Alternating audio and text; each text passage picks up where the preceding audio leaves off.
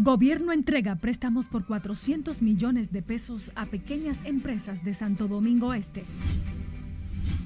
Delincuentes asesinan empleado de la Procuraduría en Santiago, elevando a 11 las víctimas en tres días. Ministro de Defensa confirma reunión que busca dar más apoyo a la policía para mejorar seguridad ciudadana. Autoridades migratorias arrecian los operativos contra los extranjeros ilegales en República Dominicana. Y con los resultados del decimocenso de población, gobierno podrá mejorar la vida de los dominicanos, aseguran especialistas.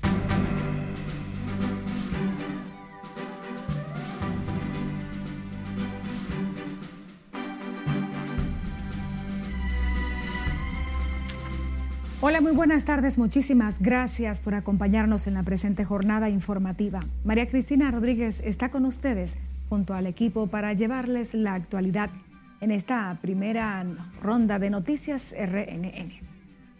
El presidente de la República, Luis Abinader, entregó este miércoles más de 400 millones de pesos en préstamos a micro y pequeños empresarios de Santo Domingo Este, con los que, según Promipyme, impactarán a más de 3.600 empresas en el país. Lauri Lamar está en directo con mayores detalles. Buenas tardes, Lauri, para ti. Gracias, buenas tardes. Con la entrega de estos préstamos, el gobierno alcanzaría los 16.500 millones de pesos en financiamiento a unos 140 mil pequeños empresarios, según el mandatario. A través de los cuales se fortalece y se genera más de 310 la entrega fue realizada en el Parque Mirador del Este, donde el presidente Abinader aseguró que las unidades productivas que representa el sector de las MIPIMES aportan el 98% del tejido empresarial de la República Dominicana, llegando a generar hasta el 50% de los empleos, con un aporte directo a la economía de aproximadamente el 38% del PIB señores, que hemos incrementado el crédito desde que llegamos al gobierno en más de un Actualmente estamos creando también oportunidades para los jóvenes emprendedores y para personas innovadoras que quieran empoderarse de su futuro, que están decididos a cumplir sus sueños, que están buscando una oportunidad para generar nuevas fuentes de ingresos. Mientras que el ministro de Industria y Comercio, Víctor Bisonó, afirmó que continuarán implementando acciones financieras, capacitación y asistencia técnica que requieran las MIPIMES para su desarrollo y competitividad. De que el gobierno cree y recompensa la gran labor de la familia, un eslabón fundamental y motor del crecimiento económico, la promoción del trabajo decente y el aumento de la calidad de vida de todas las personas.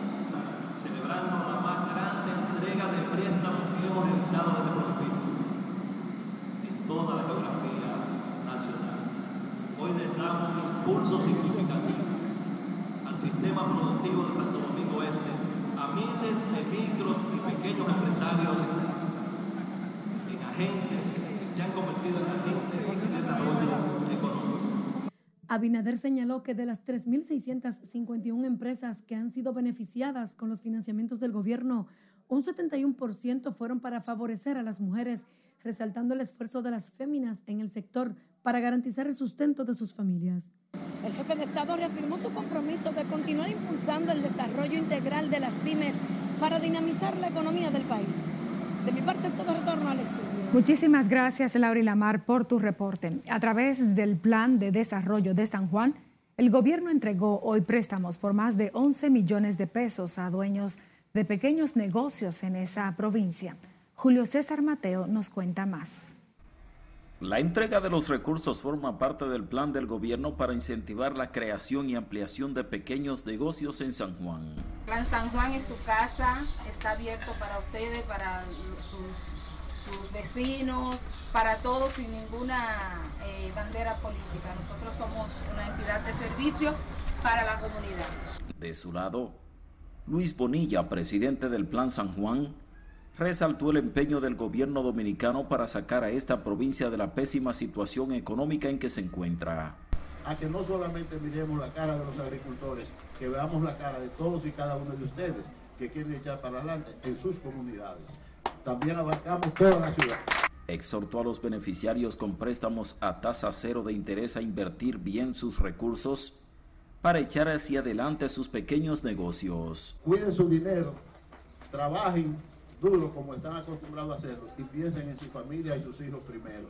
Me complace que aquí veo jóvenes mujeres, veo jóvenes hombres, veo personas adultas, veo personas mayores. La iniciativa es valorada por dueños de pequeños negocios, quienes la califican como una oportunidad para seguir emprendiendo.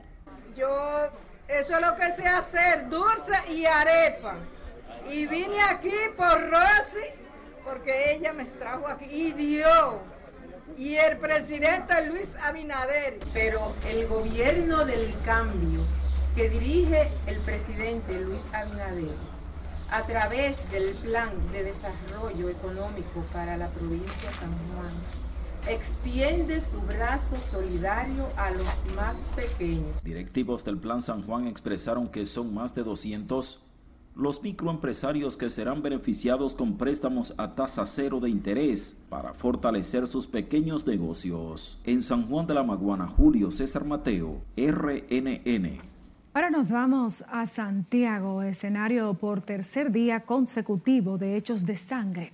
Hoy fue asesinado un empleado de la Procuraduría General de la República, quien desempeñaba sus servicios en la cárcel de Rafey. Y como nos cuenta Junior Marte, con esta muerte, se eleva a 11 los fallecidos en distintos hechos a tres días en esa parte del país. efectivamente, lo atracaron para quitarle su carro, tenía un K5 blanco. Se trata de Leonardo Reyes, conocido como Nano de 45 años, quien fue ultimado esta mañana alegadamente por delincuentes, quienes además lanzaron su cuerpo en el vertedero de Rafey, dejado por muerto. Sin embargo, lograron llevarlo al hospital Estrella Ureña, donde finalmente expiró. Bueno, uno anda en la calle con temor, eh, está fuerte, con miedo de noche, no se puede salir a la calle. Ya uno no, no quiere salir, quiere que...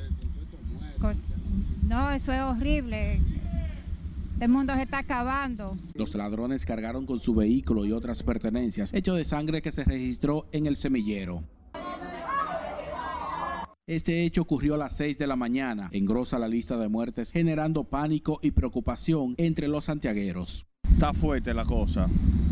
Lo que hay que tener mucha cuenta, eh, le sugiero a la juventud, porque siempre sufre que no es de nada y esa alguna vez se sale a compartir sanamente, entonces andan esta gente atrás de un motecito, de un celular, y le quitan la vida a uno. Y uno pide más por lo menos, lo que hay que darse a nivel de casa. El director de la Policía de Santiago, general Ramón Ascona Reyes, encabezó una misa con oficiales en la sede central, donde dijo que se está tomando medidas para ir reduciendo los hechos. Eso fue esta madrugada y se está, se está haciendo la investigación. No hay nadie detenido, no se está investigando nada. Está en ese proceso, homicidio está a cargo de la franquicia. Desde el pasado sábado los hechos violentos y de delincuencia no se han detenido en esta parte del país, elevándose hoy a 11 los muertos en distintas circunstancias. En Santiago, Junior Marte, RNN.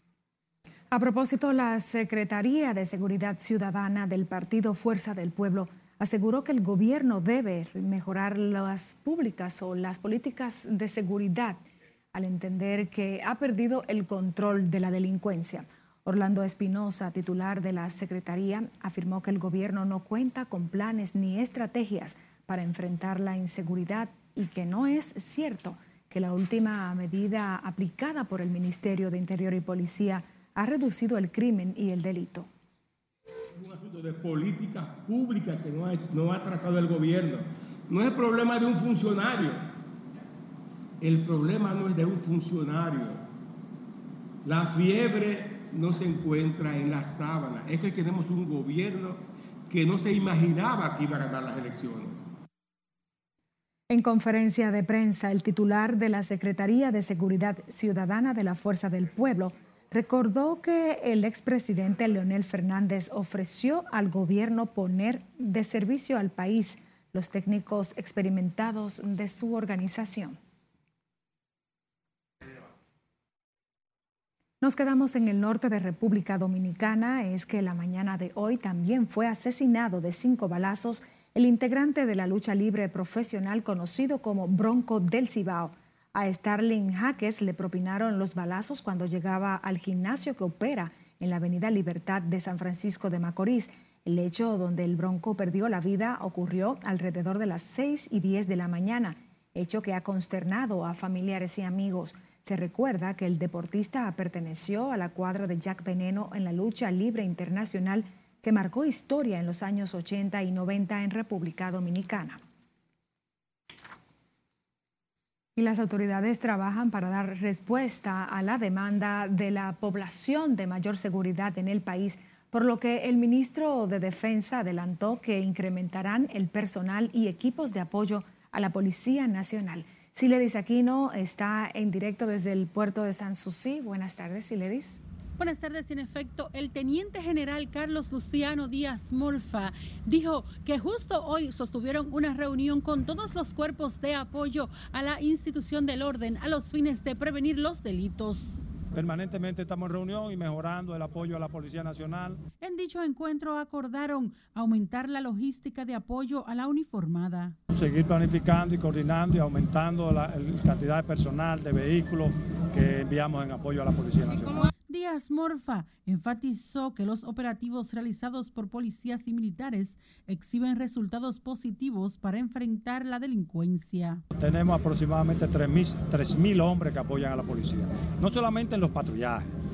Tú tienes que entender que hay muchos militares, por ejemplo, ahora están apoyando el censo, apoyan todo lo que es al medio ambiente, a la Procuraduría General de la República, pero en las plazas comerciales, en los bancos, en todo el país, en las principales ciudades, se mandan soldados de servicio. En otro orden, el alto militar garantizó el cumplimiento de las ejecutorias gubernamentales para la deportación de extranjeros ilegales. Ya se está ejecutando eso, se está ampliando eso. Es una orden del presidente. El deseo del presidente es una orden para las Fuerzas Armadas. Y ya eso se está ejecutando eh, en coordinación y en apoyo a la Dirección General de Migración. El ministro de Defensa también dijo que la verja perimetral con Haití va acorde a lo previsto y que en los próximos días concluirán con el pago a los dueños de terrenos. Por el momento son los detalles que les tengo. Ahora retorno con ustedes al set de noticias. Muchísimas gracias, Siledis Aquino. El pasado ministro de Defensa, almirante retirado Sigfrido Pared Pérez, respaldó el proceso de deportación de extranjeros ilegales que ejecuta el gobierno dominicano. Sin embargo, Pared Pérez manifestó que los procesos deben ejecutarse apegados a la ley y en respeto a los derechos humanos. Eh, respetando lo que son los derechos humanos y los procedimientos que se ejecutan a nivel internacional en ese sentido. Eh, no, creo que, no creo que haya ningún tipo de, irregularidad en eso. Ese es un derecho que no existe, como dije hace un momento, y ya, eso lo hacen todos los países del mundo. O sea, a sus ilegales, las personas que no tienen documentación, eh, deportarlas. El también exdirector de Migración, Sigfrido Pared Pérez, recordó que cada país traza de manera individual su política migratoria en respuesta a la propuesta de la ONU para que República Dominicana no deporte haitianos. La Dirección General de Migración continúa intensificando los operativos para detener y deportar a los extranjeros indocumentados con intervenciones en todo el país, situación que ha desbordado los centros de acogida. En directo, nuestra compañera Scarlett Guichardo desde el Centro Vacacional de Jaina con todos los detalles. Buenas tardes. Gracias, buenas tardes. Desde el pasado lunes, las autoridades reforzaron las redadas para detener a ciudadanos con condición migratoria irregular, muchos de los cuales han sido trasladados a este centro de acogida en el vacacional de Jaina, donde familiares de los detenidos acuden en busca de información. Los operativos de interdicción en puntos estratégicos de la capital y toda la geografía nacional contra la inmigración irregular continúan de forma masiva, lo que ha provocado que los centros de acogida sean abarrotados por extranjeros. Todo el tiempo aquí vivo aquí. Y aquí tengo 30 años que vivo aquí. Debe Blaguer, tema Blaguer. Yo tengo tiempo que vivo aquí. Y mira dónde estoy. Yo voy para Haití esta mañana. Ellos me agarran en la palabra de la espinia. Mira, todo mi bulto ahí, con todos los papeles que yo tengo que ir. Mira, yo tengo mi documento al día. Se me ve, no, un mes que me venció, pero yo renovalé. Y esa gente, ahí al renovalar, me subí en la guagua. Mira, yo tengo los ilegales.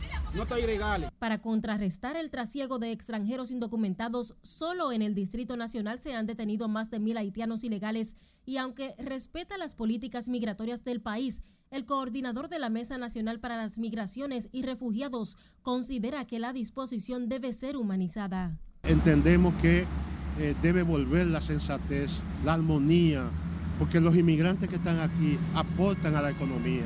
Las detenciones de la Dirección General de Migración se desarrollan en sectores de la provincia Santo Domingo, Santiago, La Vega, Jarabacoa, Jimaní, Dajabón, Pedernales, Asua y otras.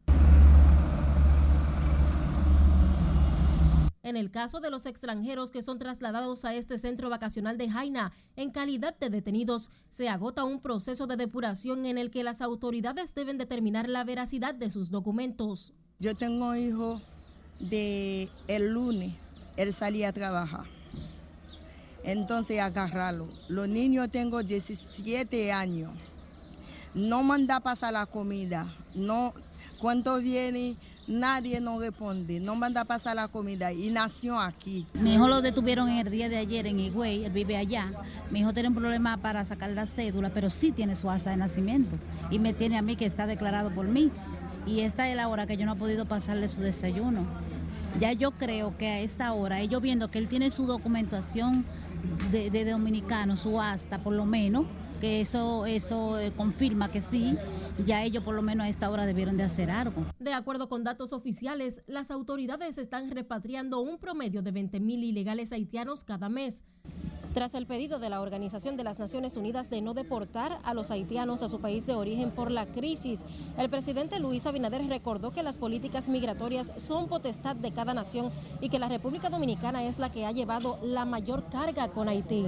Esta es la información que tengo de momento. Paso contigo al centro de noticias. Muchísimas gracias, Scarlett Guichardo, en directo desde el centro de acogida del vacacional de Jaina.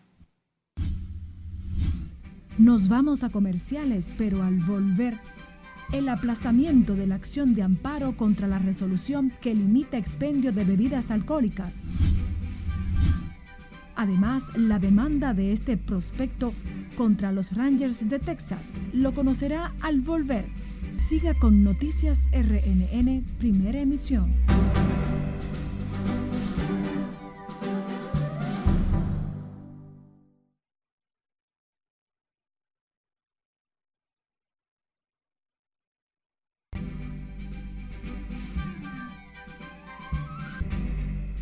Gracias por continuar con Noticias RNN. La Organización de las Naciones Unidas y Haití pidieron 145.6 millones de dólares para enfrentar la propagación del cólera que en las últimas seis semanas ha matado al menos a 161 personas, con al menos 7.623 hospitalizados y más de 6.700 sospechosos, mientras otras 500.000 personas están en riesgo de contraer la enfermedad. Cesarina Ravelo aborda este y otros temas en el resumen internacional. La ONU reiteró su llamado de apoyo al país haitiano para dar respuesta de emergencia en momentos en que la ola de cólera se extiende en siete de los 10 departamentos del país. 4,7 millones de personas tienen altos niveles de inseguridad según destacó la coordinadora humanitaria de las Naciones Unidas en Haití, Ulrika Richardson. El presidente de Polonia, Andrzej Duda, aseguró este miércoles que aún no hay pruebas de que el incidente del misil que explotó en su territorio fuera un ataque intencionado. Duda consideró muy probable que la explosión fuera causada por la Fuerza Aérea Ucraniana en defensa de los intensos disparos rusos. Las autoridades polacas pidieron cautela tras el misil de fabricación rusa que impactó en una granja cerca de la frontera con Ucrania, que mató a dos personas al reconocer que los militares ucranianos también utilizan municiones de fabricación rusa. El hijo del expresidente Alberto Fujimori y hermano de Keiko Kenji Fujimori fue sentenciado a cuatro años y medio de prisión por delito de tráfico de influencias y por compra de votos de parlamentarios en el 2018 para evitar la destitución del entonces mandatario Pedro Pablo Kuczynski cuando la oposición controlaba el Congreso. También fueron condenados a prisión los excongresistas Guillermo Bocángel, Bienvenido Ramírez, Alexi Toledo, quienes fueron cercanos a Kenji. Sin embargo, las prisiones quedan suspendidas hasta que la segunda instancia la haga efectiva. El presidente de Argentina, Alberto Fernández, reveló este miércoles que el estrés y el nerviosismo son las causas de su deterioro de salud que lo obligaron a suspender durante unas horas su participación en la cumbre del G20 que se celebraba en Bali, Indonesia. Fernández sufrió una descompensación con mareos e hipotensión, por lo que fue trasladado a un hospital de Bali, donde permaneció internado durante varias horas para realizarse estudios de diagnóstico.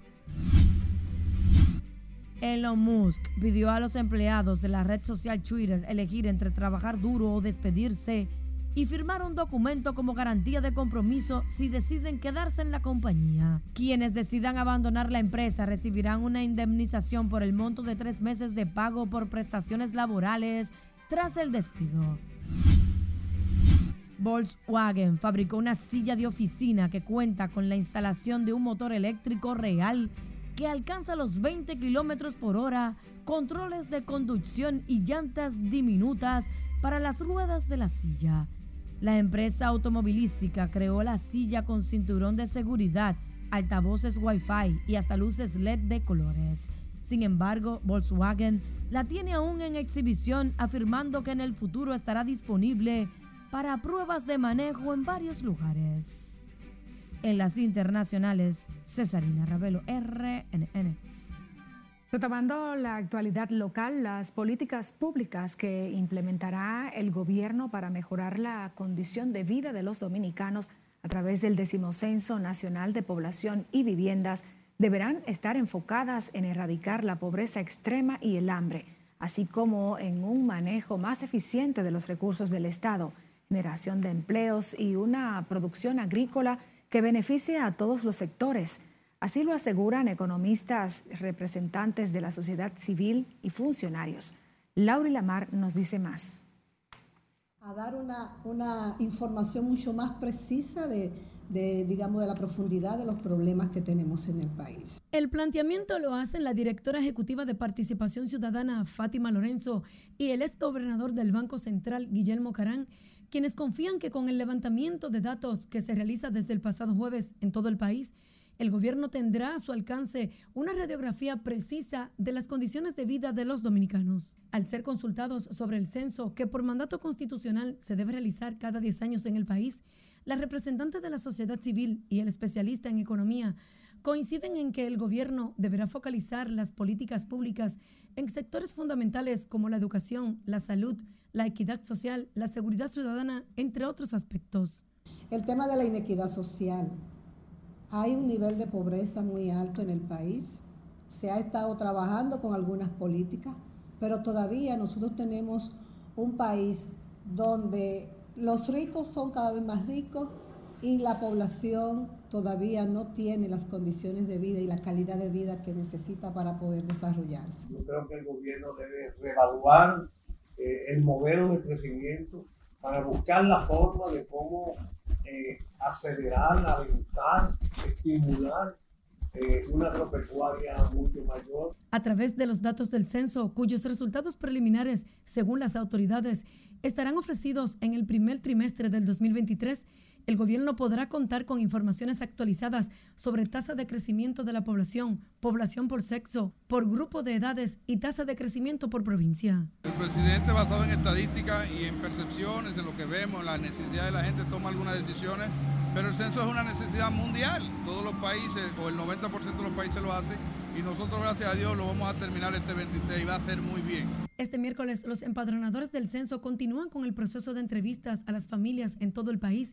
mientras que directivos de la Oficina Nacional de Estadísticas explican que hasta este séptimo día no se han reportado mayores inconvenientes. Hemos estado trabajando en articulación con las fuerzas castrenses, en el patrullaje, acompañamiento, también con las, entidades asociadas a los crímenes de alta tecnología, también están más sobre aviso para cualquier elemento darle trazabilidad y seguimiento a los equipos pero es simplemente el protocolo que ya teníamos establecido. Se ha eh, reforzado quizá en alguna demarcación más que otra, pero sigue igual.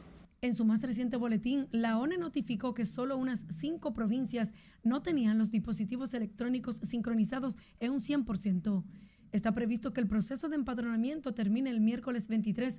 Sin embargo, las autoridades de la ONE estiman que podría extenderse varios días más de ser necesario. Laurila Mar, RNN.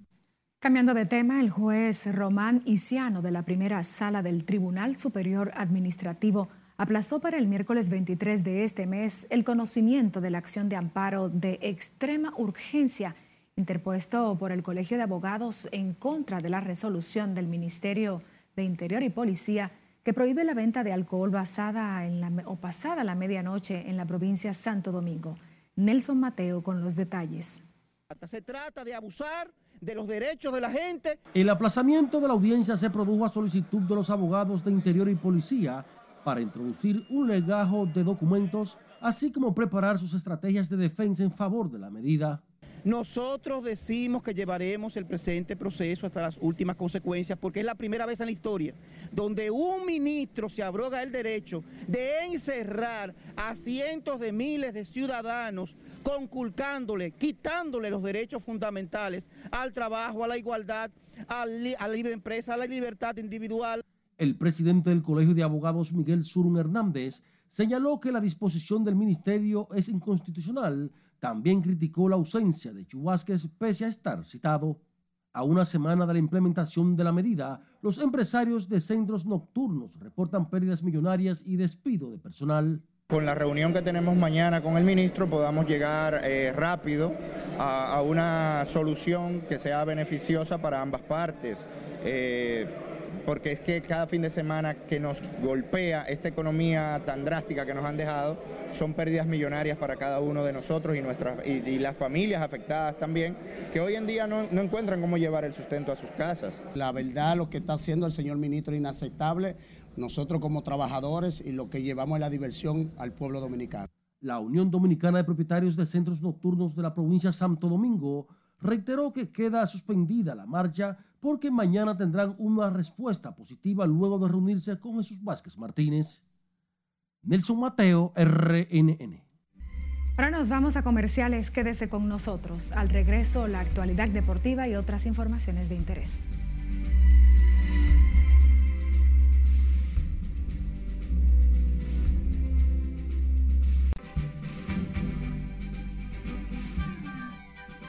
Retornamos con esta primera jornada de noticias. El equipo de grandes ligas, los Rangers de Texas, enfrentan una demanda por incumplimiento de contrato sometida por un pelotero dominicano procedente de Sabana de Palenque, a la que además asistieron representantes de la Major League Baseball. Nelson Mateo con los detalles.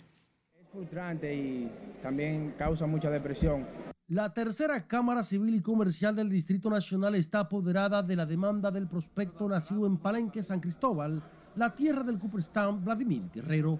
Según relata el pelotero, se trata de un acuerdo verbal en el que los Rangers de Texas pactaron su firma por 1.5 millones de dólares. Bueno, diciembre del 2018 se hizo un contrato con mi entrenador Javier Rodríguez y se acordó con mi familia para firmar para la fecha de 2020, julio 2, por 1.5 millones con los Rangers de Texas. Fecha que se movió para enero 15 del 2021 por, por la pandemia. Y hasta el día de hoy no se me ha resuelto nada. Pero este estaba... La Major League Baseball, órgano regulador de las grandes ligas, envió a su representante legal a la corte a defender a los rancheros. De todas maneras, lo que tiene que ver con Major League Baseball, MLB, eh, no podemos hablar por el equipo, pero estamos eh, totalmente convencidos de que este caso no tiene mérito y al final estamos confiados de que el tribunal va a llegar a la misma conclusión. Mi nombre es Fray Liriano, voy a hacer un trabajo para ustedes, espero que les guste.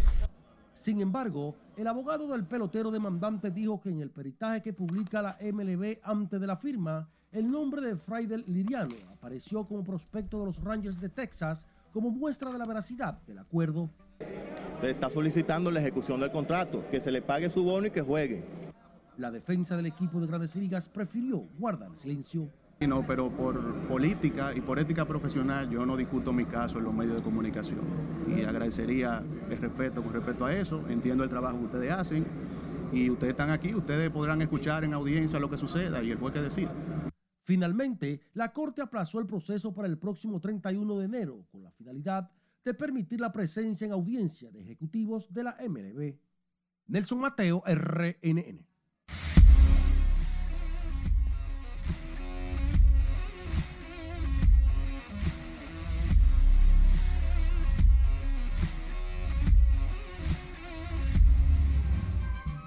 Buenas, iniciamos la entrega deportiva hablando de un poquito de béisbol invernal porque solamente dos partidos estuvieron significándose este martes. Iniciamos en el Estadio Cibao cuando las Águilas Cibaeñas dispusieron de los Leones del Escogido tres carreras por cero y se mantienen firmes en la primera posición ahora a un juego completo de ventaja de los azules que no jugaron.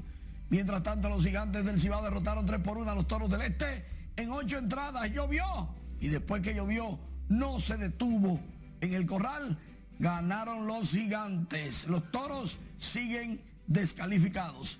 Eli de la Cruz, estelar prospecto de Cincinnati y de los Tigres del Licey, va a jugar solamente este viernes. Se va.